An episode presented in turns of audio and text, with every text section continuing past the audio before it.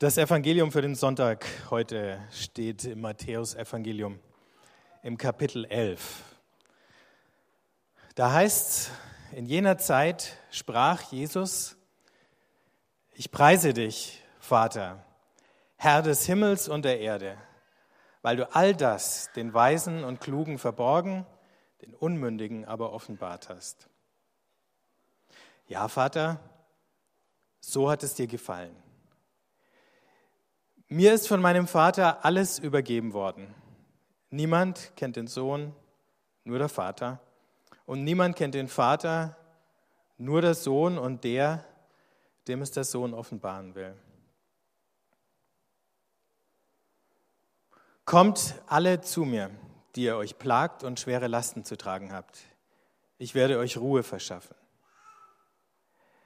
Nehmt mein Joch auf euch und lernt von mir, denn ich bin gütig und von Herzen demütig. So werdet ihr Ruhe finden für eure Seele. Denn mein Joch drückt nicht und meine Last ist leicht.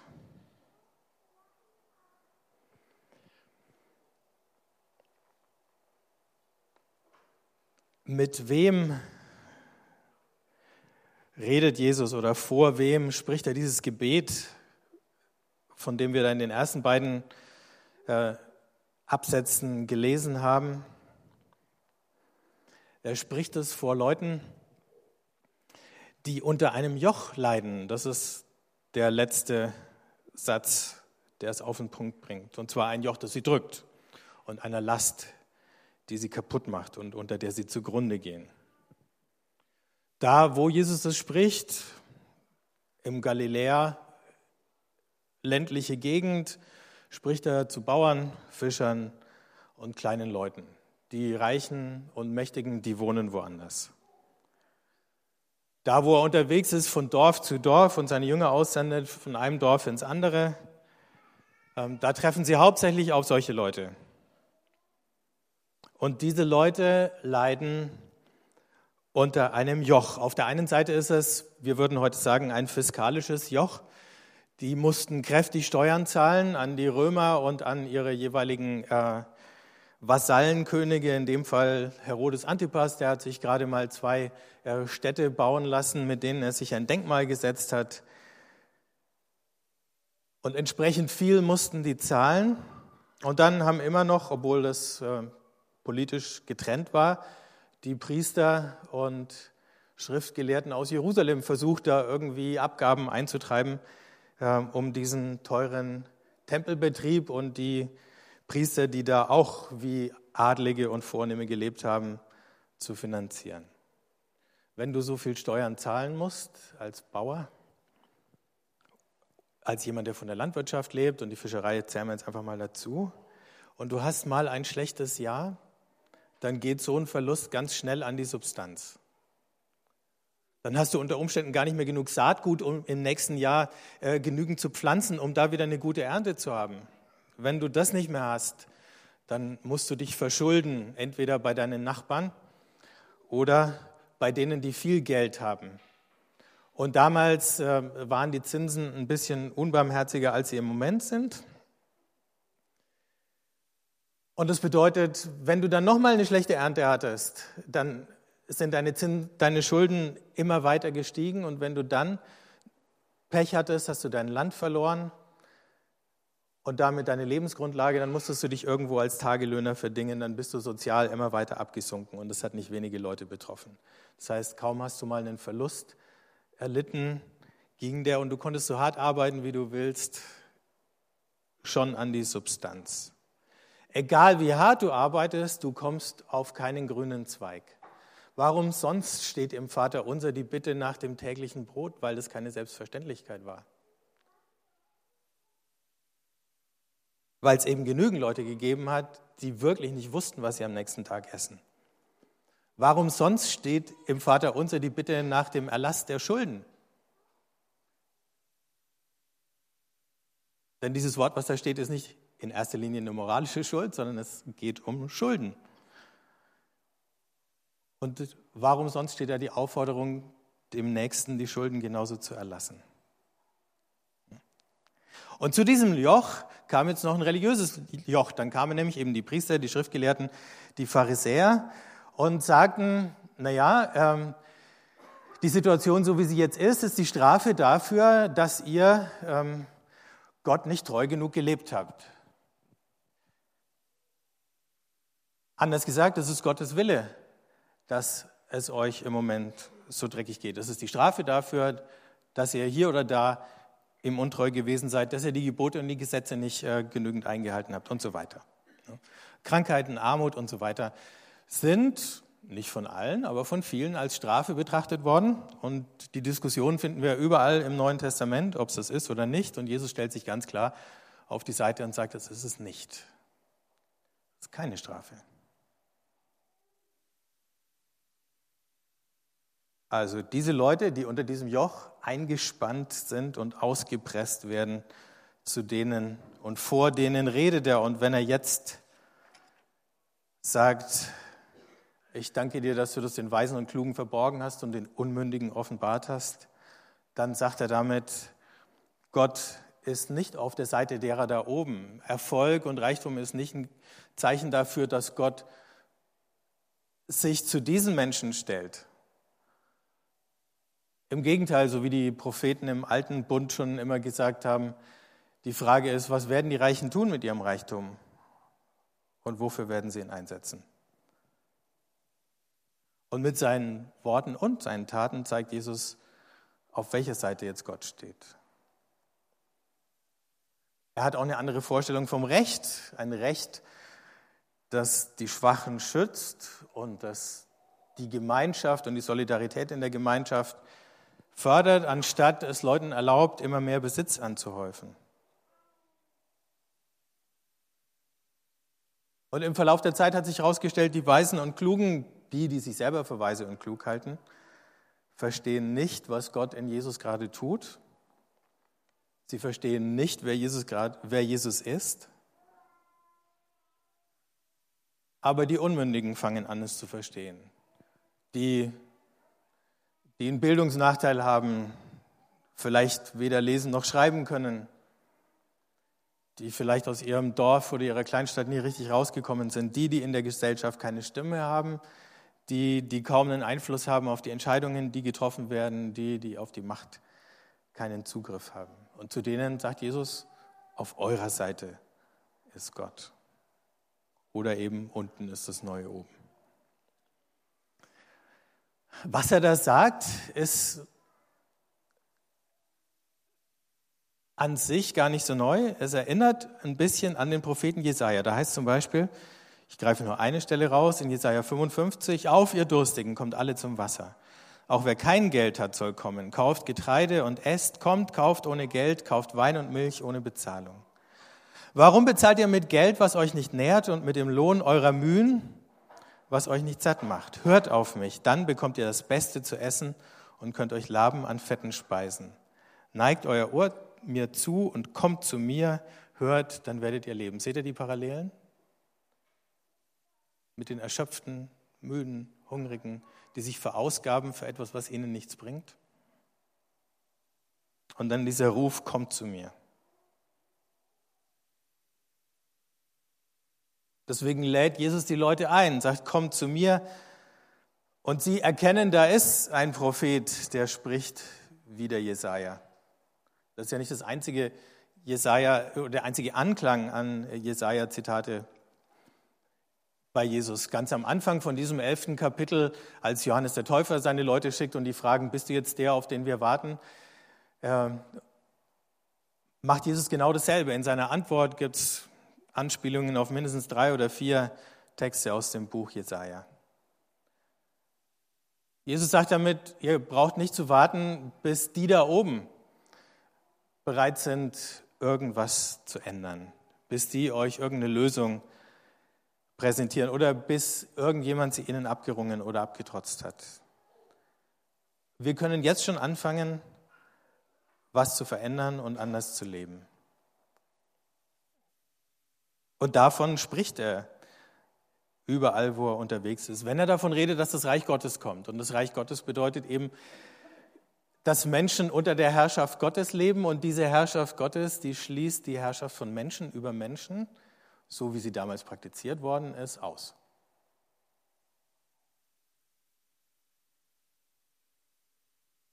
Wenn Menschen andere Menschen knechten, dann ist die Herrschaft Gottes noch nicht gekommen. Das hatten alle verstanden. Ich habe gerade schon mal von diesem religiösen Joch gesprochen, das die Leute tragen mussten.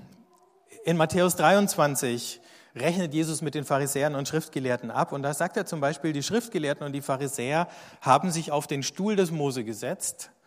Sie schnüren schwere Lasten zusammen und legen sie den Menschen auf die Schultern, wollen aber selber keinen Finger rühren, um die Lasten zu tragen.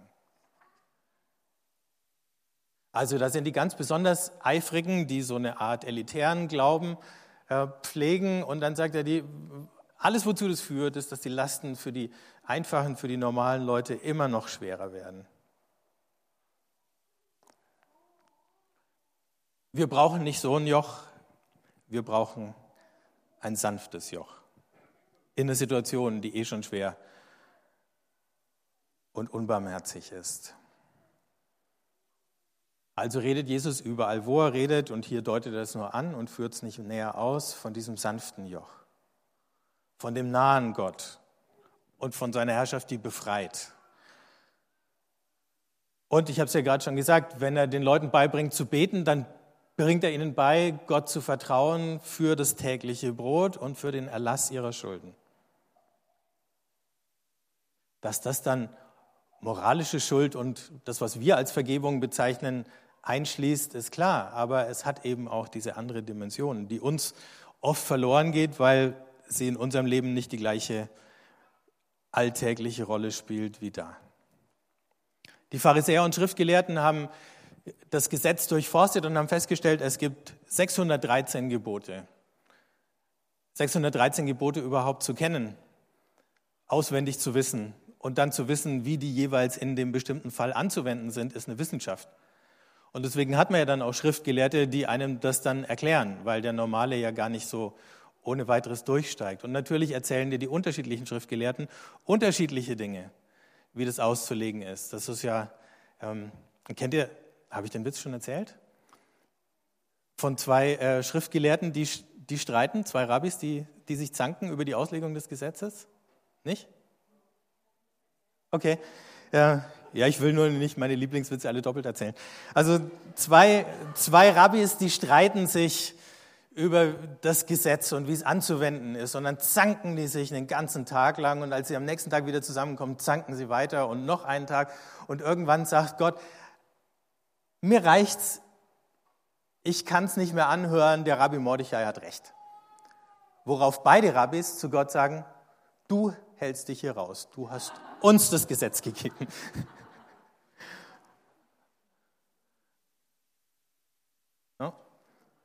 Also wenn du als Rabbi dich profilieren willst, wenn du Anhänger haben willst, wenn du Einfluss bekommen willst, dann musst du dich abheben von den anderen. Das heißt, du musst irgendwo eine ganz besondere Meinung und Auslegung haben. Und das fördert natürlich den Streit und die Konkurrenz.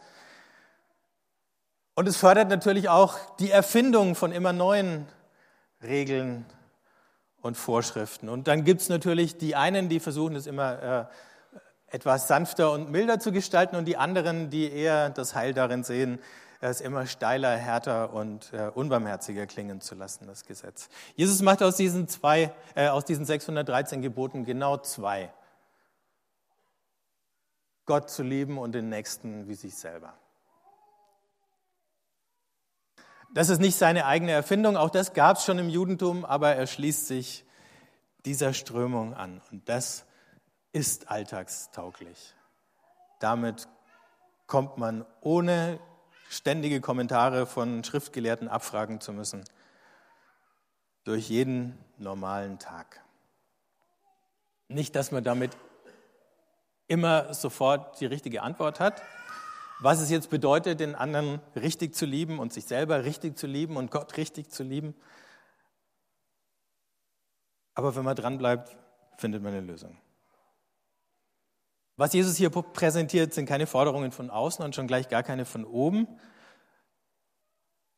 Eigentlich hat er mit seinen Jüngern sowas gemacht wie diese Dorfgemeinschaften wiederhergestellt, die durch diese Entwicklungen in der Gesellschaft ähm, zugrunde zu gehen drohten. Und er hat sie wieder erinnert an die ursprüngliche Absicht des Gesetzes, das Mose gegeben hat. Wenn wir die zehn Gebote anschauen, dann ist es genau das. Ne? Wie lebst du in so einem Verband, der ein bisschen größer ist als eine Sippe? Ne? So ein Dorf hat vielleicht 50 bis 150 Einwohner oder so. Wie lebst du da in guter Nachbarschaft? Ne? Und dann, klar, gute Nachbarschaft bedeutet, du kannst den anderen nicht bestehlen, du kannst ihn nicht übervorteilen, du kannst nicht hinter seinem Rücken schlechte Dinge über ihn sagen und da sind die ganzen zehn Gebote drinnen. Aber man kann sie eben auch in die zwei zusammenfassen. Gott zu lieben, das ist die erste Tafel, und den Nächsten zu lieben, das ist die zweite. Also Jesus betreibt sowas wie Dorfentwicklung. Wenn wir uns jetzt fragen, in unserer Situation, Deutschland 2015, ähm, Gibt es irgendwelche Ähnlichkeiten? Gibt es irgendwelche Parallelen? Äh, dürfen wir uns auch angesprochen fühlen, wenn Jesus von den mühseligen und beladenen, wie es in der Luther-Übersetzung heißt, spricht? Dann stellen wir fest, und da braucht man nur einfach mal die Zeitungen und Nachrichten der letzten paar äh, Wochen oder Monate durchzugehen, dass wir in einer Gesellschaft leben, in der unter dem Deckmantel der Freiheit, die dann immer eine Freiheit des Kapitals ist, die Ungleichheit zunimmt. Im Januar dieses Jahres kam eine Meldung raus von der äh, Organisation Oxfam. Oxfam hat nachgerechnet und sagt, im, im kommenden Jahr ist es soweit, dass das reichste Prozent der Weltbevölkerung mehr als 50 Prozent des gesamten Vermögens auf der ganzen Welt besitzt. Ein Prozent besitzt die Hälfte allen Vermögens. Gut kann man sagen, da gibt es ja noch Länder, in denen die Ungleichheit viel krasser ist als bei uns, was auch stimmt. Aber das Deutsche Institut für Wirtschaftsforschung hat im Februar diesen Jahres, auch noch nicht lange her, herausgefunden, 0,1 Prozent, ein Promille der deutschen Haushalte verfügen über 14 bis 16 Prozent des Gesamtvermögens. Das eine Prozent der reichsten Deutschen verfügt über ein Drittel des Gesamtvermögens und die reichsten 10 Prozent der deutschen Haushalte verfügen über 63 bis 74 Prozent des Gesamtvermögens im Land. Nur mal die Zahlen sind verrückt. Ne? Ich weiß nicht, wie viele verdienen. Vielleicht gibt es manche von uns, die zu den 10 Prozent gehören. Ob wir irgendjemand unter uns haben, der zu dem reichsten 1% gehört, keine Ahnung. Eher nicht.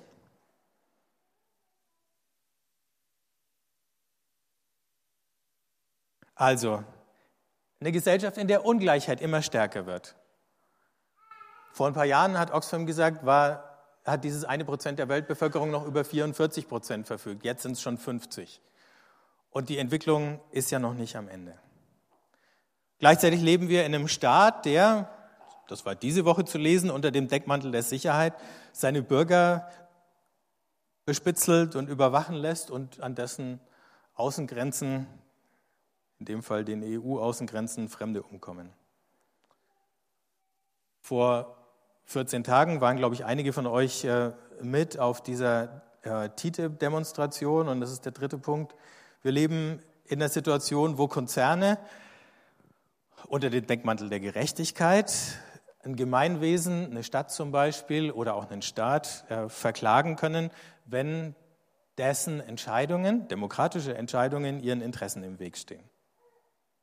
Und dann leben wir in einer Situation, und das kommt dann noch dazu, in der es manche, nicht alle, Geistliche gibt, die gegen all das nichts unternehmen, sondern einfach in irgendwelche Parallelwelten flüchten oder eben die Überforderung und den Druck, unter dem Menschen eh schon leben, durch den moralischen Druck immer weiter steigern.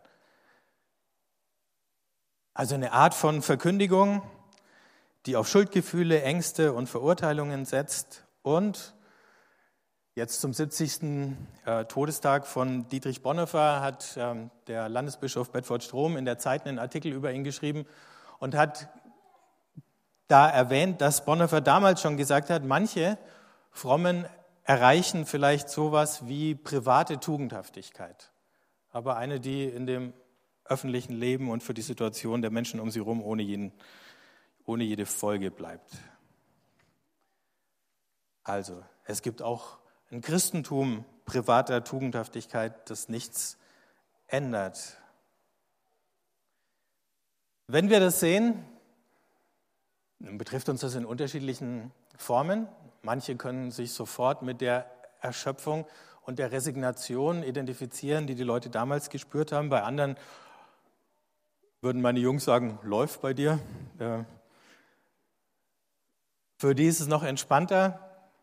Ab und zu machen wir uns Sorgen, ob das für unsere Kinder auch noch so gut ist in 20 Jahren, wenn sich diese Entwicklungen einfach weiter fortsetzen. Was würde es für uns bedeuten, das sanfte Joch zu nehmen, von dem Jesus spricht? Denn dieses harte, schwere Joch, unter dem man in die Knie geht und irgendwann mal Motivation, Kraft und Hoffnung verliert, äh, betrifft ja nicht nur die, die sozusagen direkt leiden, sondern auch die, die versuchen an der Situation was zu ändern und dann merken, wie schwer das ist, was für einen langen Atem man haben muss, wie zäh so ein Kampf und so ein Ringen ist. So, also hören wir uns mal die gute Nachricht an, die da drinnen versteckt ist. Das sanfte Joch zu nehmen bedeutet ich kann lernen, mir selber den Druck rauszunehmen. Ich muss weder mithalten mit allem, was mir die Gesellschaft an Idealen und erstrebenswerten Zielen vorgibt, noch muss ich mich schämen, wenn ich es nicht kann. Das ist ja ein ganz großes Problem. Ich muss auch nicht glauben, dass ich die Welt im Alleingang und dass ich sie von heute auf morgen verändern kann.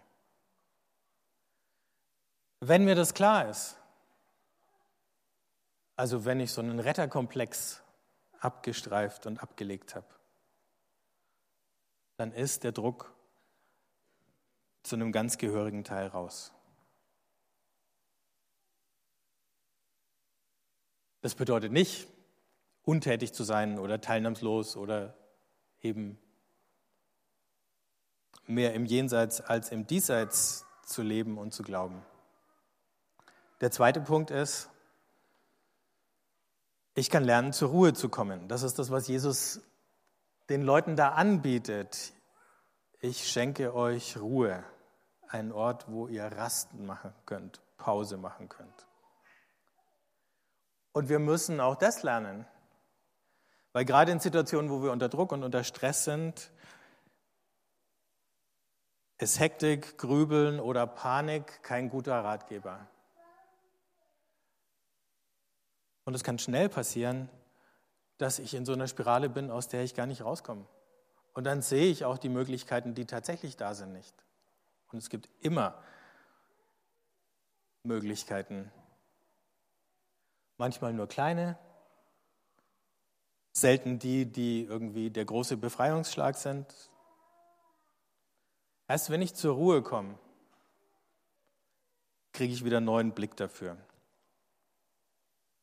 dann sehe ich, dass neben dem vielen Dunklen auch irgendwo Licht ist. Dann sehe ich, dass ich nicht nur ohnmächtig bin, sondern dass es tatsächlich was gibt, was ich tun kann.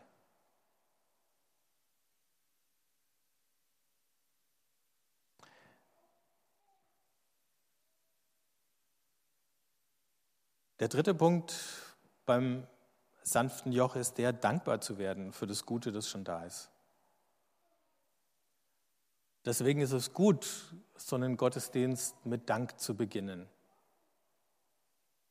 Deswegen ist es auch gut, dass das Vaterunser nach all den Bitten am Ende mit so einem Lob und Jubelruf endet.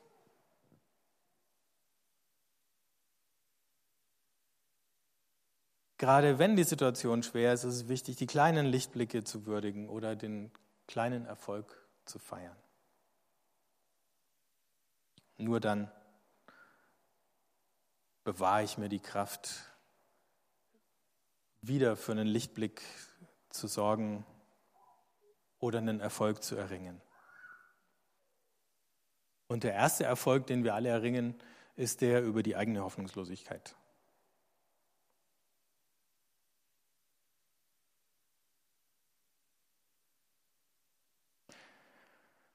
Aus all dem, mir den Druck rauszunehmen, zur Ruhe zu kommen, dankbar zu werden, könnte man jetzt natürlich schon wieder irgendwie ein anstrengendes Programm bauen. Aber auch das kann nicht das Ziel sein.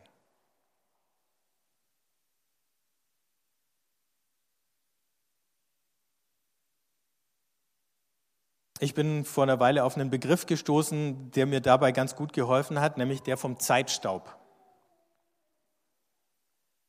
Manchmal ist es ja schwer, in einem Tagesablauf äh, größere Zeitabschnitte zu haben, in denen wir das schaffen.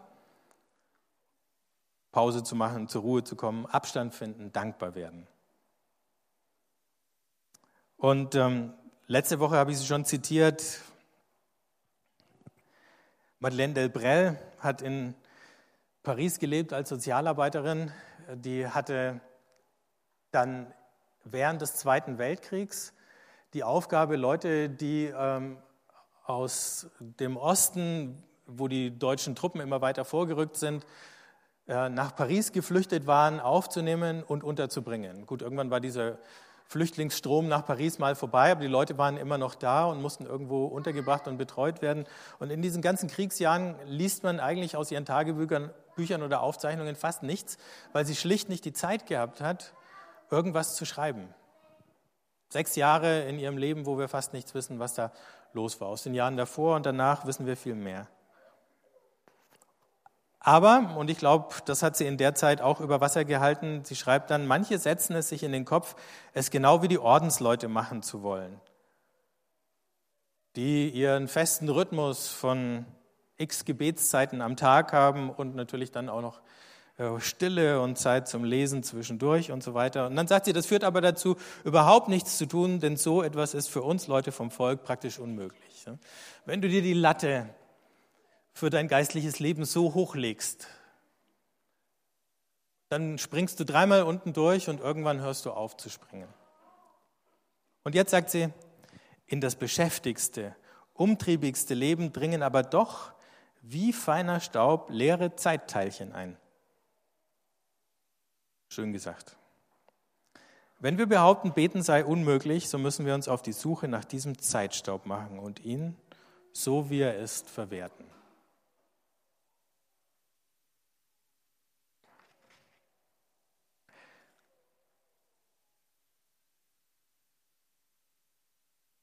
Irgendwo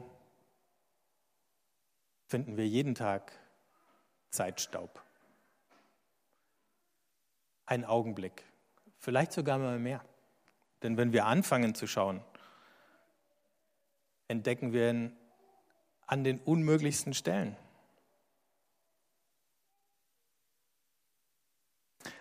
Und wenn wir diesen Zeitstaub dazu nutzen, unser schweres Joch abzulegen und das sanfte Joch zu nehmen, dann kommen wir jeden Tag ein bisschen weniger erschöpft und müde und ausgepresst durch. Dazu müssen sich noch gar nicht die Umstände geändert haben. Aber es fängt immer damit an, dass wir uns ändern oder nochmal anders, dass wir uns verändern lassen.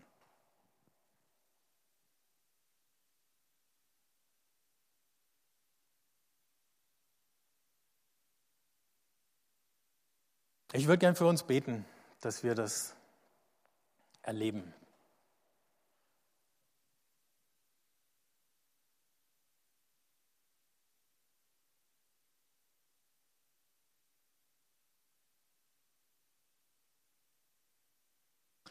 Jesus, danke, dass du uns in unserem schwierigen und komplexen Leben, das wir selber manchmal gar nicht durchschauen, wo wir bombardiert werden mit Anforderungen und Erwartungen, von denen wir nicht wissen, ob wir ihnen gewachsen sind und ob unsere Kräfte dafür reichen.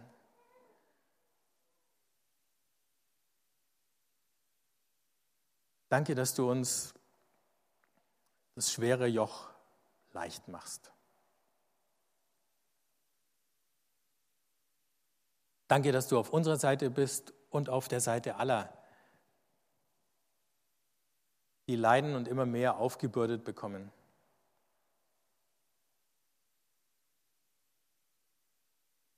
Dass wir nicht weg müssen von diesem Ort und flüchten müssen aus dieser Situation und Lage, um bei dir zu sein, sondern dass du bei uns Wohnung genommen hast, dein Zelt aufgeschlagen hast. Es ist uns nicht immer so bewusst. Wir spüren es nicht immer und oft beeinflusst unsere Entscheidungen und wie wir uns und andere sehen, nur ganz am Rande. Danke für die Erinnerung daran, dass es auch anders sein kann. Bewahr uns davor, dass wir zu viel auf einmal wollen und mit uns selber ungeduldig werden und mit anderen. Aber hilf uns, diese kleinen Momente der Nähe, der Gnade, der aufkeimenden Hoffnung zu genießen, wirklich an uns ranzulassen, in uns aufzunehmen und daraus zu leben. Amen.